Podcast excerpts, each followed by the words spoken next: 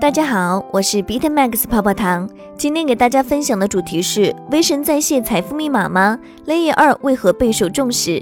聚焦一整天，Block 到 One、微策略以及特斯拉在内的二十五家公司持有的比特币数量接近五十万枚，比特币市值已超过韩元市值，即将超过谷歌母公司。美国总统拜登正式签署一点九万亿美元的经济刺激法案。俄罗斯央行计划在年底前发布数字卢布原型。灰度创始人称，比特币市值现占黄金流通量的近百分之十。NFT 作品在佳士得拍出六千九百三十四万美元的天价。美国 SEC 委员称，Gary Gensler 若成功当选 SEC 主席，将利好加密行业。以下对于 V 神直播的详细解读来自区块链鉴察院。更多财富密码可以加泡泡糖微信小写的 PPT 幺九九九零六。最近，威神做了一场关于 Layer 二的直播。威神情有独钟的 Layer 二扩容方案 Roll Up 技术到底解决了什么问题？是否真的那么牛？以及藏在技术里的确定性利好是什么呢？一，以太坊二点零的远水救不了近火。众所周知，以太坊目前存在的最大的两个问题是慢和贵。慢倒还好，大不了等一等，但贵可是真肉疼。威神也意识到了这个问题，所以提出以太坊2.0解决方案，引入 POS 和分片技术，提高基础层吞吐量。但远水救不了近火，这种对结构大动刀的改造，每隔两三年是过渡不完的。所以威神在直播的时候也说，相比以太坊2.0，现在更需要 Layer 2。其实 Layer 2已经不是什么新鲜话题了，这几年各种 Layer 2的解决方案在不断更变和变化。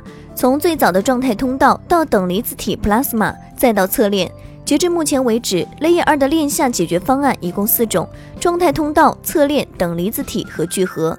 而今天重点讲的是 Roll Up，是目前最受青睐，也是威神反复提及的重点解决方案。二，从核酸检测理解 Roll Up 聚合技术。理解 Roll Up 这个复杂的区块链名词之前，我们先探讨一下更有意思的话题。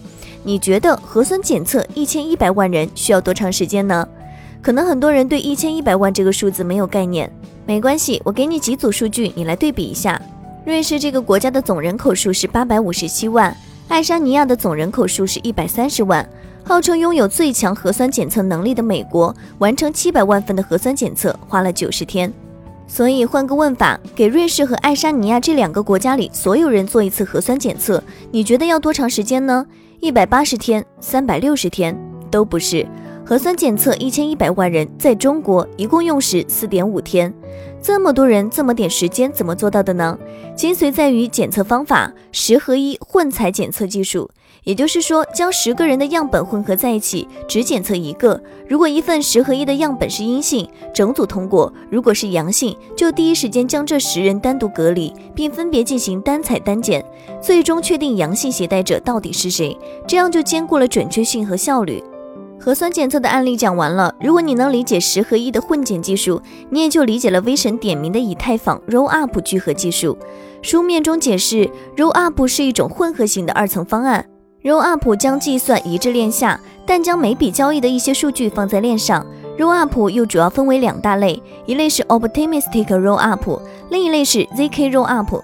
其实 Roll Up 扩容方案的核心原理类似核酸检测里的十合一混检，通过把数据打包、分组检测的方式提高处理效率。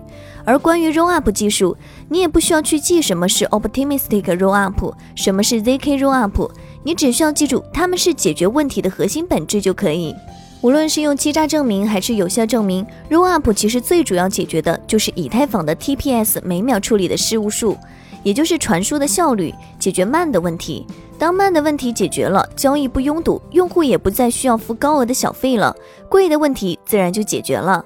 三可以不懂技术，但要知道技术优势。刚才说了，以太坊的扩容技术中，威神对 Roll Up 情有独钟。而 Roll Up 技术中最受关注的两个 Layer 二双雄，就是刚才我们提到的 zk Roll Up 和 Optimistic Roll Up。注意，这是两种技术，不是币。虽然你不需要知道这两个技术背后具体的运作原理，但你要知道这两个技术各自的优势。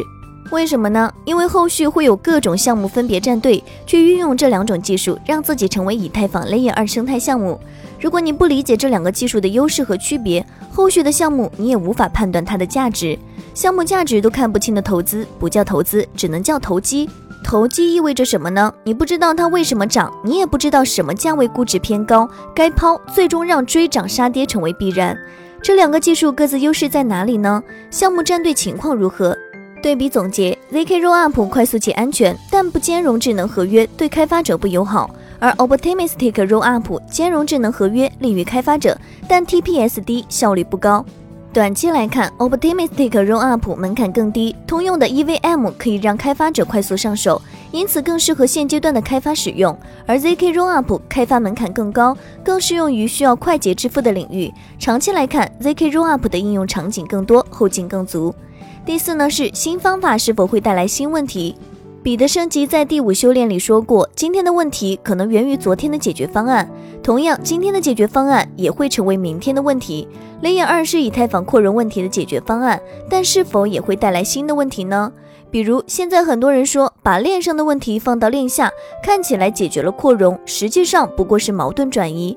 再比如说，也有人说交易移至 Layer 二上运行，Layer 一也就是以太坊上的交易量会减少，矿工收益可能会下降。针对这两点疑问，给出我的思考：一、矛盾会转移，但矛盾也会分散。以太坊的拥堵确实会反映到 Layer 二上，但 Layer 二的解决方案非常多，相当于一条公路开了十个岔路，矛盾确实转移了，但压力也分散了。二、短期矿工收益下降，但长期收益增加。短期矿工收益确实会下降，但中长期来看，由于 Rollup 上线介入，交易会相对高效。当用户发现以太坊速度又快了起来，便会有大批用户将资产转回以太坊。尤其是一些资金规模较小的散户，而原来因为成本门槛无法参与到以太坊 DeFi 的用户，现在也可以参与了。届时，以太坊生态会得到壮大，矿工收益还会增加。所以综合来看，矿工收益其实是增加的。五利好预测，Layer 二这根稻草到底能不能解救以太坊交易拥堵的命？目前来看，还需要一段时间去验证和回答。但短期来看，为了鼓励迁移、流动性刺激，加 Layer 二空投可能会带来一波好利。这里列举一些空投机会，但也要强调，领空投就像是抽奖，不可强求。包括空投与否、空投价值和空投时间，均以官网的信息为准，这里仅做参考。另外，微神直播时重点提了五个 Layer 二项目，分别是 Optimistic、Arbitrum、zk Sync、Loopring、Diversify。其中只有录印 Loopring 发币了，其他几个项目都没有发币，所以持续关注这四个重点项目也是埋伏利好的一种方式。不过还是要强调，区块链领域投资稀缺的不是机会，是本金和认知。所有人都知道的财富密码不是密码，而是信息。信息可以被共享，但认知不会。以上呢就是今日的区块链大事件。喜欢本音频的话，帮助转发截屏发给泡泡糖领取奖励哦。好了，今天的节目到这就要结束喽，咱们下期再见，拜拜。